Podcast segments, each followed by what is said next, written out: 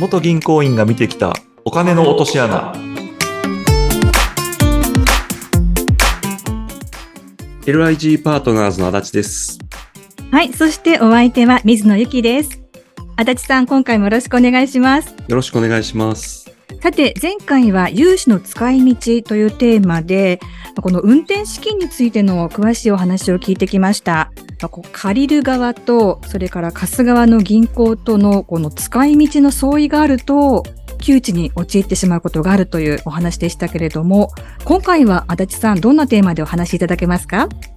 今回はもう少しその運転資金の融資というものについて掘り下げてお話ししようと思いますので、ちょっと事例は今回はお休みしようと思います。はい。この運転資金についてですけれども、どんなことをポイントに考えていくといいでしょうか？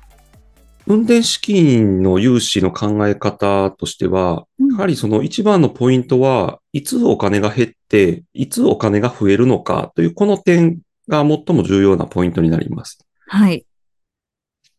なので、ここでのそのお金の定義が、その商品、商品とかサービスそのものに直接関係するものだけっていうことになります。基本的には、ですので、社員の給料とか家賃の支払いっていうのは、ここの概念、お金の定義には該当しないということになります。うん。前回も少しそんなお話をいただきましたけれども、この運転資金についてのそのカテゴリーというか使い方、こんなところがポイントにやっぱりなってくるわけですよね。はい。はい。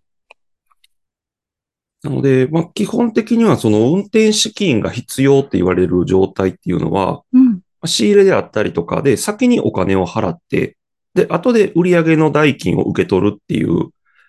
例えば来月、え今月の末に仕入れの代金を払って、その売上の代金を受け取るのが2ヶ月後ですっていう、こういう期間にズレがある場合、これが運転資金が必要というふうに考えます。うん。なので逆に先にお金を受け取ってから、売上代、売った後、その代金を先にお金を受け取って、で、その後でお金を払うっていう、この流れの場合は運転資金はいらないっていう見方になります。うんうんこれは、えっ、と、もう、その、お金が手元にずっとある状態だから、運転資金はじゃあ融資できないっていう状態になるわけですか？そうですね。できないというか、いらないっていうふうに考えるので、うん。まあ、おっしゃった通りで、お金がずっとある状態を作れるわけですよね。うん。物を売って支払いの前にお金が入ってくるので、はいそうすると、そもそもそこの部分ではお金いりませんよねっていうのが基本的な考え方になってきますね。うんうんうんそうすると、この運転資金っていうのは改めてこう定義すると、どんなお金になりますか？運転資金に関しては、期間のズレを埋めるっていう考え方ですね。まあ、収支のズレって結構一般的に言われてたりはするんですけど、はい。まあ、支出と収入のポイントがずれている状態ですね。うん。先にお金を払って、で、時間が経ってから後でお金を受け取るっていう、ここがずれてるので、うん。そこに対してお金さえあれば、ちゃんと物を仕入れて売れるっていう状態が作れるっていうところで、ここに運転資金の融資をする理由っていうのがあります。うん。そうなってくると、前回も少しお話しいただいたと思うんですけれども、例えばこう、人件費であったりとか、それから店舗を借りている家賃であったりとか、そういったものは、この運転資金には入ってこないわけですか？そうですね。あの、そこの関しては、うんあの、おっしゃる通り、実は運転資金っていう概念には入ってなくてですね、うん。で銀行がする融資っていうのはどういうものかっていうのをもう少し表現を変えていうお伝えすると、うん。銀行の融資っていうのはその状態を作るお手伝いをするっていうことになるんですね。状態を作る。はい。うん。店舗があるとか、いろいろまああると思うんですけど、はい。何かの状態を作るっていうところをお手伝いしてるんですよ。うん。例えば運転資金の場合でいくと、うん先にお金が減ってしまって、後で増えて、この間お金がなくなると困るっていうから、ここに融資をして、うん。しっかりお金が回せる状態を作ってるんですよね。うんうんうんで、例えば機械を買いますとか、はい。営業で必要な車両を買いますとかなってくると、うんそのものを買うお金を準備することで、うん買った状態、買えた状態を作るお手伝いをするっていう。そこが融資の一番のポイントになってくるので、うんですので、まあ、どういうことをしてるかっていうと、状態を作るお手伝いをするので、うん。利益っていう結果は出してくださいねっていうのが融資の考え方なんです。うん。見込みがないものには、じゃあ、融資はできないってことですよね。そういうことでする。ですし、そこに審査っていうのがあって、うん。まあ、その返済を返せるかどうかっていうのをそこで検討して、で、それができるっていう判断をした場合に、うんじゃあ融資をお貸ししますねっていうふうになっていきます。あの、前回お話し合ったように、じゃあ、こう、運転資金がボンと入ってきましたとなった時に、あ、じゃあ、ちょっと余剰金があるから、いい車買っちゃおうみたいなことも、ね、こう、よぎると思うんですが、これはじゃあ、全く人が違うといったところでアウトになるわけそうですね。ですよね。はい。あの、車を買うっていうことで借りてる場合には、それでいいんですけど、運転資金という名目で借りたにもかかわらず、別のところに使うっていう、ここがもう使い道が違反してしまってるっていう状態になるので、うんまあこれもやっぱりある程度その許容ラインというか、はい。まあ目をつぶってる部分っていうのが実際にはあるんですけど、うんやっぱり動画過ぎたことをしてしまうと、それこそ本当に次いきなり借りれなくなったりとか、そういうことが起こったりしますね。今、あの、許容範囲っていう話がありましたけれども、やはりこう、大きな金額の中ですから、まあ、少しのことは、銀行の方もわからなかったりとか、多めに見てくださる点も、まあ、状況に応じてはあるわけですよね、そうすると。そうですね。ですし、まあ前回でしたか、あの、お金に色はないっていうのは嘘ですっていうお話あったと思うんですけど、はい。まあ、色がないように見える範囲までやったらいいっていう言い方になりますね。うん ただもう、厳密に言うと、あまりよろしくないというですころになるんですね。ただそこの線引きがすごく難しくて、あの、自分でこう欲って話もあったと思うんですが、以前、この自分のこうやりたいこととか、あ、ここまではいいだろうっていうところを止めてくださる方っていうのがなかなかこういないっていうのも現状じゃないですか？そうですね。ですし、まあ、そのあたりが本来は金融機関の担当者と、まあ、おうん話定期的にお会いになってる社長さんと、まあ、担当者がしっかりそのあたりはコミュニケーションが取れたら、うん。取れていたら、まあいろいろ多分聞かれ、聞けることもできるでしょうし、うん。まあ、今度こんなん考えてるんですっていう話をしたときに、いや、うん。社長、それちょっとこの考え方まずい、こういうことまずいこと起こりますよ、とか、うん。まあ、そういったいろんなコミュニケーションが取れてるといいんでしょうけど、うん。まあ、必ずしもやっぱそうはなってないっていう現実はありますね。うん。まあ確かにこう銀行員の方とその社長さんのコミュニケーションが取れていれば、あの、今会社がこんな感じなんだなとか、こんなところにお金が必要なんだなっていうのを担当者の方が気づきやすいっていうところもありますよね。そうですね。それもありますね。やはりその、まあ、言葉だけのコミュニケーションもいいんですけど、うん。まあ、例えばその決算書ももちろんそうですし、その決算期の途中に作成されるその資産表っていうもの。うん。やっぱり言葉と数字とを交えていかにコミュニケーションを取るかっていうところがすごく大事になってきますので、うん。まあ、例えば、うんはい、あ、どうぞ。あそんな中で、えーじゃあ、この資金だったらこういった名目できちんと借りた方がいいですよとか、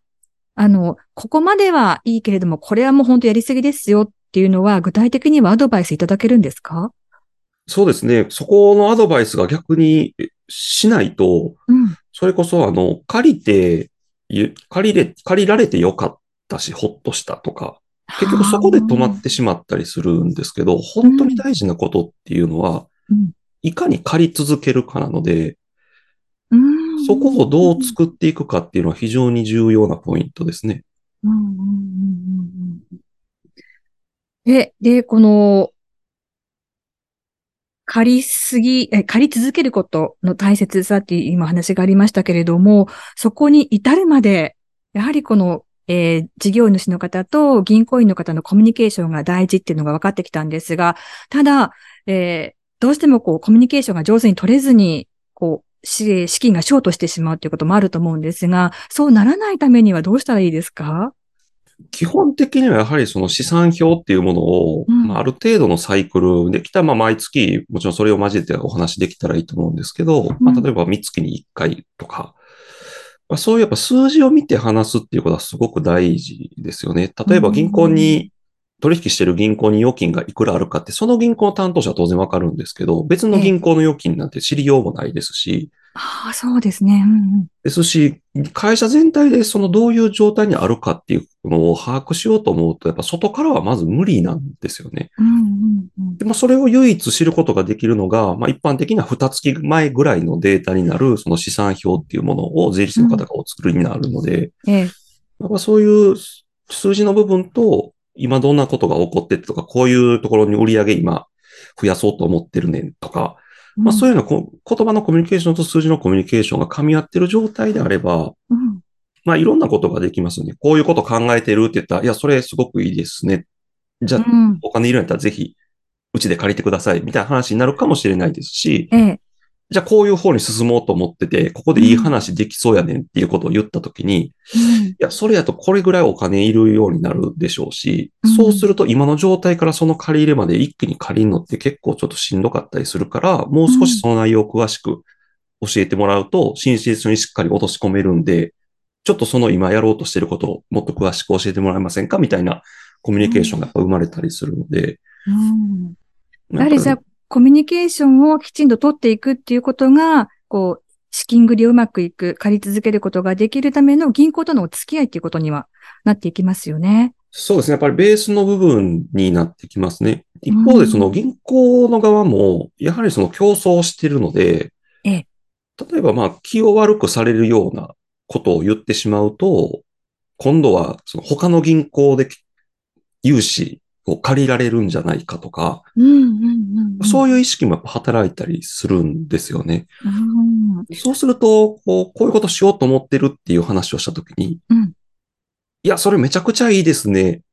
て言いながら一方で、うんいや、これちょっと結構ここの会社借り入れしたはるから、次の融資ちょっと難しいんやけどなって心の中で思ってたりするケースもあったりするんですよ。なかなか本音ではじゃあ話してくださらないこともある。そうですね。そこをうん、やっぱ言ってくれる担当者の方と巡り合うと、うん。うん、まあ、ただね、気悪くするような言い方しかしない人やったら、もちろん焦っては取りたくないでしょうけうんど、そのあたりしっかりコミュニケーションを取れるような担当者といかに出会うか、まあ、運の部分はあるんですけど、うん。やはりこの認識の違いっていうところも、こう埋めていった方がじゃあいいですよね。そうですね。今回なんでその運転資金の話をしたかというと、この今おっしゃった認識の違いっていうのが非常にこう起こりやすいものなんですね。うん。社長さんの頭の中では、そのやっぱり運転資金っていうのは事業を運営するためのお金っていう、うん、うん。そういう認識を持ってらっしゃることが割とあるんですけど、はい。でも銀行とか金融機関側は運転資金ってもっと狭い範囲、定義で考えているので、でここにズレがあることで起きてしまうそのエラーというんですかね。まあそういうものがやっぱり起こったりしますよね。うんあとは、やはり先ほどのお話の中でも、こう、担当者の方によっても違いが出てくるとは思うんですけれども、ここまで言うと、ちょっとこの社長さんとは、折りが悪くなったら嫌だなとか、ちょっとここが面倒だなっていうこともあったりするんじゃないですか？そうですね。やっぱ実際にはどうしても人と人なので、合う合わないもあるでしょうし、うん。そういう意味では金融機関は大体ね、一般的に3年ぐらいで担当が変わっていくので、はい。まあ合わない担当者がいても一定期間では、あの、担当から違う担当に変わるっていうところもありますし、まあただ一方でそのめんどくささっていう意味で言うと、実は銀行員側が落とし穴を作ってるケースっていうのもあったりするんですね。ええ。というのも、うんその、例えば物を買いますっていう融資をするときには、はい。見積書をもらって、で、その投資がちゃんと利益を生み出せるかを考えて、うん。で、ちゃんとそのものを買ったかを、領収書を後日もらって、うん確認してっていうところまでやって終わりっていう、ざっくりとこういう流れなんですけど、はい。でも運転資金の場合はそんなことしないので。でそれであれば、なんかこういうものを買いたいけど融資してくれへんかっていう依頼があったときに、うん。あ、もうそれやったら、あの、運転資金って書いて融資しとくんで買っといてくださいみたいなことがやっぱあったりするんですよ。これが非常にまずくて、ええなんでか言ったらそれがまずいって伝える側が、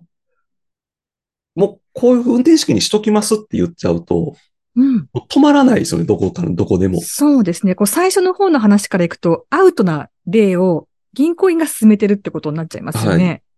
で、よっぽどちゃんと組み立てて考える担当者の場合は、うん。じゃあここでそういう手を取ったとしても、こういう状況が起こった時はこの手を使おうとか、こういう状況になったらこの手が使えるから、ここまでは大丈夫とかって、分かった上でやってる場合は、うん。あの、良くはないですけど、社長さんからすると、結果的には別に問題ないっていう状況が作られるんですけど、でもそれさえも考え、まあ、ちょっとめんどくさいしなっていうのだけで、うんうんもう社長その方が楽ですし、社長もめんどくさいの嫌でしょみたいな感じになって進んじゃうと、ええ。ブレーキがかからなくなってしまうので、まあ、あえてあるとしたら、その担当者が銀行に持ち帰って申請書を書いたときにうん、臨床チェックする上司が、いや、これおかしいないかみたいな突っ込みが入らない限りは、うん。止まらないっていう可能性はやっぱあったりするので、うんそうすると、本当に必要な時に、運転資金という名目で借りることができなくなってしまうということもありますものね、そうすると。ありますね。現実的にやっぱそういうことが起こりますね。実際次の融資申し込んだら、その書類の決算書とか資産表に、明らかに使い道が違うところにお金が動いてたりとかが分かったりすると、もう次借りれませんになってしまったりっていうのは現実うんに起こり得ることですよね。うんそうすると、あの、いくらこう、事業者側が気をつけていても、銀行の担当者の方からのその甘い囁きで、ひょっとするとその先何年か後に落とし穴が待っていってしまうっていうことがあるかもしれないという。そうですね。何年先どころかもっと早い段階で来ますね。そうなんですか。はい。例えばその1年に大体まあ、その、融資ってすごく荒くざっくり言うと、1年から1年半に1回発生するんですよ。うんうんうん。運転資金を借りてはる企業さんの場合で、はいすごく大雑把な言い方をすると、1年から1年半に1回借り入れをしてるんですね。うん。ということは、今回このタイミングで借りたお金で物を買ってしまったりすると、うん。1年から1年半に1回借りてたサイクルが崩れるんですよ。違うことに使ってしまうんで、はい。うん、うん。でそうすると半年後にもう一回お金借りたいってなっちゃったりするときに、ええ。いやいや、この間借りはりましたよ、借りましたよねっていう話になったりするんですよね。うん。でこうなるともう半年後とかには、あれ、はてなみたいな銀行に生まれてうん、そこでもう借り入れが話が進まないみたいなことが起こりかねないので、そうすると資金ショートしていくこともある。そうですね、借りれなければ資金が回らないみたいな状態なのであれば、うん資金ショートする可能性はやっぱりありますよね。ということで、やはりこのきちんとルールにのっとってやっていくことと、今一度この運転資金って何だったんだろうっていうことに立ち返る。それからきちんとこう銀行の方とコミュニケーションを取り続けるっていうところが大事になってくるわけですね。そうですね、そこがやっぱ一番のポイントですね。はい。ぜひ今日のお話も参考にしながら皆さん進めていただきたいと思います。さて、足立さん。足立さんは会社のホームページも確かございましたよね。はい。はい。そこから、えー足立さんに直接質問のある方はアクセスをお願いします。ということで、足立さん、今回もどうもありがとうございました。ありがとうございました。